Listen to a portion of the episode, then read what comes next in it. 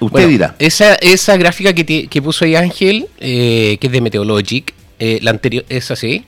Em, bueno, esa gráfica muestra la distribución espacial de las precipitaciones en la región de Coquimbo, del modelo GFS. Eh, yo en general utilizo principalmente el modelo GFS, que es modelo global, por sobre el europeo, porque es más conservador.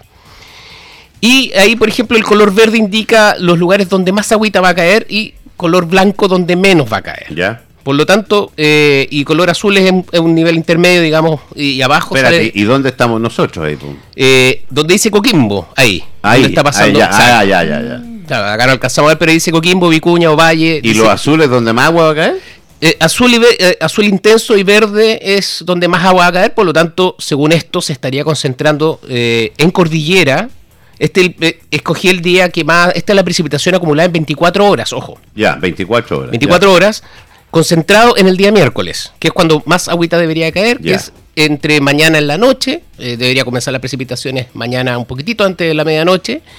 Y se deberían concentrar principalmente en la madrugada del día miércoles. Entre, estamos hablando entre las 11 de la noche del día martes y las 12 del día del día miércoles. Para después vamos a pasar un poco a nubosidad parcial durante el día miércoles y volverían las precipitaciones en la madrugada del jueves. Miércoles en la noche volvería a caer agüita y se extenderían por la madrugada del día eh, jueves y ya jueves pasado el mediodía debería nuevamente declinar las precipitaciones y ojo que podrían retornar precipitaciones dada la inestabilidad que va a dejar porque hay una serie de ondas, ya vamos a Ah. mostrar de ahí otra imagen eh, Ángel, podrían retornar incluso las precipitaciones el día viernes pero ya serían chubascos aislados, chubascos dispersos y principalmente concentrados en cordillera. Esa... eh, pasa esa imagen nomás Ángel. Esa imagen que, que está mostrando ahora Ángel es eh, el mismo modelo, Ya. eh, el GFRS y eh, Ya, ahí se ve más claro. GFS, perdón. Ahí se ve más claro el mapa. Exacto. La región va a ser en Elqui y Limarí principalmente. Donde Elqui más, y Limarí. donde más agüita va a caer. Zona costera, valles, eh, eh, valles interiores, ¿dónde se va a concentrar? Cordillera, como veíamos recién Ah, cordillera, en ya, la imagen anterior, bueno, es eh, principalmente en cordillera y, y costa igual va a estar un poco más lluvioso. En valles es donde deberíamos tener, esa es la imagen que está mostrando Ángel ahora. En, en el sector de los valles es donde caería, caería menos agüita. Se concentraría. Valle, o sea, sería cordillera y y costa. costa, sí. Ah, mira. Principalmente la concentración de las Claro, precipitaciones. de hecho, en esa, en esa gráfica que estamos viendo, para la gente que no lo puede ver, eh, las zonas verde y azul son donde más agua va a caer. Exacto. Y en el valle ahí se provoca como un hoyito al Exactamente. medio. Sí. Sí. Sí. Súper clarito. Sí, esa imagen es muy clara. Sí. Eh, y ojo que obviamente en el mar cae mucha agua también, ¿o no? Eh, Sí, en general descarga mucha energía este sistema frontal en el océano, que es lo típico que ocurre, lo que es lamentable también porque nosotros necesitamos el agua acá. Eh, esto va a ser entonces, para resumir y concentrar, principalmente concentrado en cordillera y costa, eh, costa de Elqui y Limarí, eh, sector, por ejemplo, de... mm, Cerrillos de Tamaya, el sector de Quebrada Seca debería recibir una buena cantidad de agua. Estamos hablando ahí que podrían llegar hasta 15, 20 milímetros de agua que podría darse en ese sector, lluvia intensa. Y en Cordillera estamos hablando que podrían caer este, entre 30 y 40 centímetros de nieve. Buena noticia. Hoy Esa, es- día- esa es muy buena noticia. Hoy día ya debería empezar a caer nieve, de hecho, en Cordillera. Eh, Ángeles, o pásate esa imagen, porfa. Eh, vamos a ver ahora lo que es la, la imagen satelital. ¿Ya? Se ve un poco Esta, desorganizado. perdona, ¿esta imagen satelital está tomada cuándo? Ahora. Eh, en Eh, este hace- minuto. no, es hace tres horas atrás. Ya, tres aproximadamente. horas atrás. Tres horas atrás ¿Cuál es, aproximadamente. el, ¿Cuál es el sistema que vamos a recibir? El- ¿La mancha blanca que ya se ve? Exacto. Esa mancha blanca eh, es la nubosidad asociada a este. Es un tren de ondas eh, frontales. Y, y está muy desorganizado. O sea, se ve como en realidad como varias ovejitas, ¿cierto? Sí. Que, Ajá, que se vienen aproximando. manchones. Exacto. Eh, y la nubosidad, por lo tanto, si tú te das cuenta, eh, donde está la región de Coquimbo, no sé si puede posicionar ahí el mouse, eh, Ángel, eh, donde está la región de Coquimbo, exactamente ahí, todavía no alcanza esa parte, ese manchón más blanco. Sí. Lo que quiere decir que la nubosidad que tenemos en estos momentos está asociada a la vaguada costera, a los estratos costeros. Ya, no es Ya. producto No, de. no, Perfecto, no es. ya. Pero viene muy cerca, de hecho lo más probable es que en, en un ratito más eh, comience a despejar un poco, a levantar la nubosidad como, como se dice en el campo, y deberíamos comenzar a ver lo que es la nubosidad asociada a, esta, a estas bandas frontales, que son tres finalmente, como le gusta decir ahora a los meteorólogos actualmente, son tres pulsos de precipitaciones que vamos a tener, tres ondas frontales que nos van a pegar. Es un sistema frontal, no un núcleo frío en altura. No, no es un núcleo frío en altura, es un sistema frontal. Ya. eh, típico de los meses de invierno y por lo tanto, de hecho, el día miércoles, eh, mañana, mañana en la noche, hasta el miércoles pasadas las 9 de la mañana deberíamos tener lluvia moderada y continua. ¿Qué es lo que debería ser? Es decir, toda la nochecita eh, del martes a la noche, ¿cierto? Para el día miércoles debería estar lloviendo de manera suave, pero continua principalmente. Esa es la lluvia en la ¿No vamos a tener uh, mangazos de agua? A ratos sí se pueden dar estos mangazos de agua, como dices tú, porque se dan estas eh, nubes que, son parte de las ondas que, que, van formando el mismo sistema y que de repente tienen estas mangadas un poco fuertes que se pueden dar sobre todo en el sector costero con algo de viento inclusive, porque viene eh, asociado con ráfagas de viento. Te iba a preguntar lo mismo, porque la UNEMI sacó dentro de la alerta temprana preventiva que sacó, aparece un tema asociado a vientos. De hecho, el día miércoles en la tarde probablemente no, no, vamos a tener muchas precipitaciones durante el día, del día miércoles, pero va a estar sí muy ventoso gran parte del día miércoles y en la noche volverían las precipitaciones para nuevamente todo el miércoles en la noche hasta el jueves en la mañana debería estar toda la noche cayendo agüita. Principalmente va a llover de noche. De noche de noche, principalmente madrugada. Em, y en total, por lo tanto, al final, lo que es conurbación en la Serena de Coquimbo, deberíamos sumar en total 11, 12 milímetros aproximadamente, que es lo que podría caer acá. No es mucho. Mira, hice una imagen de ese del Windy, en la que está mostrando el ángel, y que muestra básicamente lo mismo. Eh, es el modelo, pero llevaba una, a un loop o, un ciclo, digamos, donde va mostrando cómo, cómo van avanzando las precipitaciones. Y fíjate esos puntos grandes blancos que sean como cruces. Eso es nieve. Eso es nieve. Eso es nieve, sí. Entonces va a afectar a toda la región de Coquimbo en todo este periodo de tiempo. Eh, toda la región de Coquimbo debería presentar precipitaciones y nieve sobre los mil metros de altura. Y eh, suave, obviamente, la nieve más, más intensa cae sobre los 3.000 metros de altura, pero puede, como dicen también en el campo, puede caer algo de garrotillo en los sectores precordilleranos eh, de nieve. Cerro Tololo lo más probable es que reciba nieve eh, durante esta semana. Y eh, como te digo, va a ser lluvia continua, suave, moderada en estos tres eh, tiempos, que sería el primero martes de la noche, el otro miércoles de la noche, y probablemente el, día viernes todavía está ahí en veremos, el viernes retornaría las precipitaciones. A ver, por lo que estoy viendo, vamos por primero por la zona costera, sí. voy a ser medio centralista, la zona de Coquimbo, estamos hablando de 11 milímetros en un lapso de tiempo extendido, o sea, no es para preocuparse. No. No, para nada, pero a, ver, hay que considerar que si en una hora te caen 3 milímetros, sí genera un colapso vial. 3 milímetros en una hora acá. 3 milímetros en una hora es un colapso vial, estoy de acuerdo contigo. Entonces, bien. sí podría darse eh, que el día eh, jueves en la mañana tengamos algunos lugares anegados, claro. los, bajos, eh, los pasos bajo nivel en algunos casos exactamente, sí. ¿Qué pasa con las bajadas quebradas? Que eso ya es más preocupante cuando cuando se empieza a ver que algunas quebradas bajan y todo? En general, siempre que hay eh, precipitaciones, sea núcleo frío en altura o sea sistema frontal, hay activación de, quebradas o de ríos o esteros que durante gran parte del año no tienen eh, agua. Voy a poner el caso lamentable donde murió mi tío. Ah, tiene razón. Pancho Bou. Pancho Bou, tiene razón. Bueno, ese río. ¿Cuándo fue? El 2015. Ese fue el 2015. Fue para la lluvia del 2015. Claro que cayó mucha agua, obviamente. Pero ese, ese río es el río Tome, que está ubicado en la localidad de Rapel. Mm. Y ese río está siempre, siempre, siempre seco. Pero llueve un poco y se activa. Entonces, claro, en dicha ocasión llovió extremadamente fuerte y obviamente hubo aluviones que, hicieron que, que tuvieron una crecida sorpresiva. Ahora no es el caso, pero sí se pueden activar este tipo de ríos, por ejemplo, que es como el río del Tome que menciono, eh, en Montepatria, el río Ponio, eh, acá eh, Quebrada Marquesa de repente se activa también, pero es el agua que escurre, digamos, y que va a dar a estas quebradas o a estos ríos, pero no es aluvión como tal, no es remoción en masa, ¿cierto? Que, que ya eso es mucho más sorpresivo y puede generar, obviamente, un riesgo para las personas. así que, obviamente, siempre hay que estar atentos, sobre todo en la madrugada del día miércoles y madrugada del día jueves que bueno, la mayoría de las personas normales, comunes y corrientes que no trabajan de noche, están en la casa tranquilos, así que eh, disfrutar la, la lluvia sí, pero puede provocar, eh, por eso te pregunto, porque eh, siendo de noche, puede, mucha gente está durmiendo y si vive en sectores aledaños a quebrada, tendría que estar un poquito más más atentos más atenta a lo que hubiera pasado. Los municipios, sobre todo, estar atentos ahí a Sobre todo los municipios para poder ir a, la ayuda de algunas personas, situación de calle. bueno, siempre las personas más vulnerables son las que sufren mm. con las precipitaciones, sobre todo por el frío que viene asociado.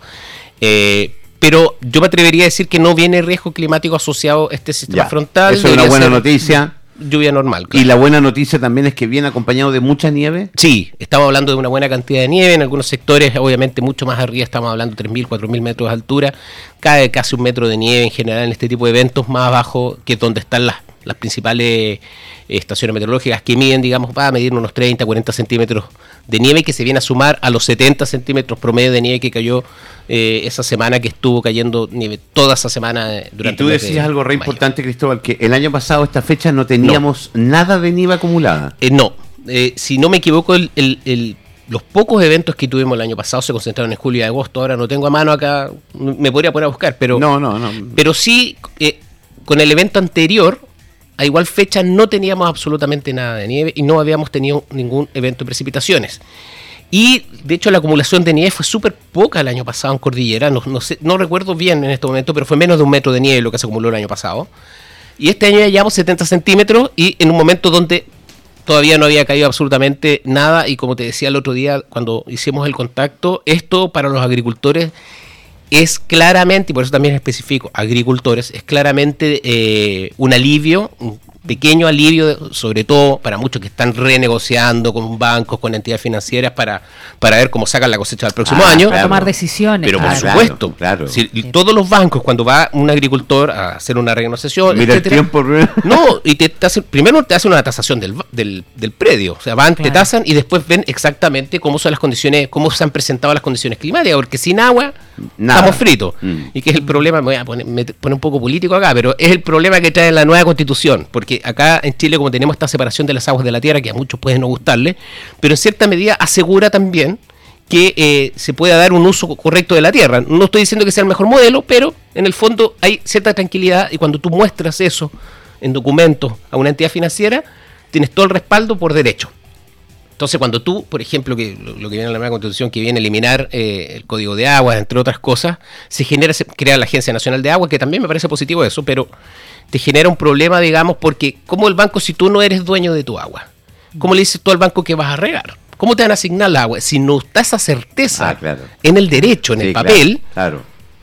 Es, cuan- es, es lo que te genera incertidumbre. Y el banco, obviamente, como son conservadores, ellos tienen que cuidar No, sus ese intereses. No te paso plata ni que- No, pues si no, No. tenés agua, Claro. ¿por qué te voy a pasar algo? En La señora lado, pero- Ana María pregunta, buenos días, ¿podría preguntarle si la lluvia viene con viento acá en el bosque San Carlos? Todos los átomos enredados, eh, debe ser árboles, Ah. enredados con el cable eléctrico. Sí, viene con viento y sí, pues el bosque San Carlos. A mí me gusta ese sector, es bien bonito, de hecho. Eh, sí, viene con viento asociado a ráfagas. ¿Eso podría ser una preocupación el viento? Sí, ¿no?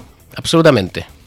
Siempre el viento es, es mucho más peligroso que otras cosas. Sí. Sin ir más lejos, el año 2015, que fue extremadamente lluvioso, también hubo un terremoto en septiembre. No sé si se acuerdan Sí, del claro. terremoto con Sí. tsunami. Con tsunami. Con tsunami.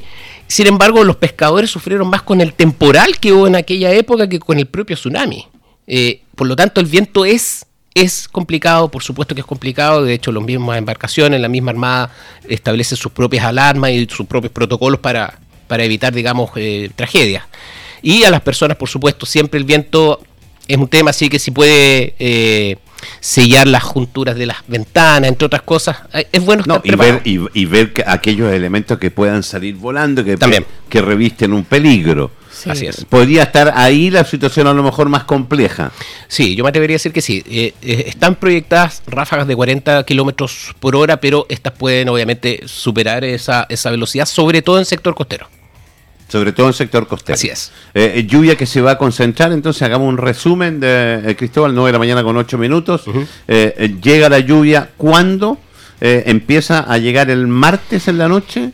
El, claro, mañana en la noche deberían empezar a caer las primeras precipitaciones. Incluso mañana en la mañana podría haber un pequeño pulso de precipitaciones. Mañana martes en la mañana. En la mañana. Y que Ya. ahí van a salir los comentarios. Bueno, y eso fue toda la lluvia, hasta Ya, llegar, la bla, bla, bla, la típica. Cristóbal sufre porque le hacen bullying en No, sociales. imagino. Todo lo contrario, yo ya me estoy tan Ah. acostumbrado que no sufro, me, me causa un poco de gracia, de hecho, la, la, la ansiedad. La- cla- sí, no, ya estoy acostumbrado. Ya, entonces martes podríamos tener un, pequeño Preámbulo, digámoslo, preámbulo. el Ya. día martes, Mañana, en la mañana. En la mañana. En la mañana bien tempranito. Después nos vamos entonces al Martes en la noche.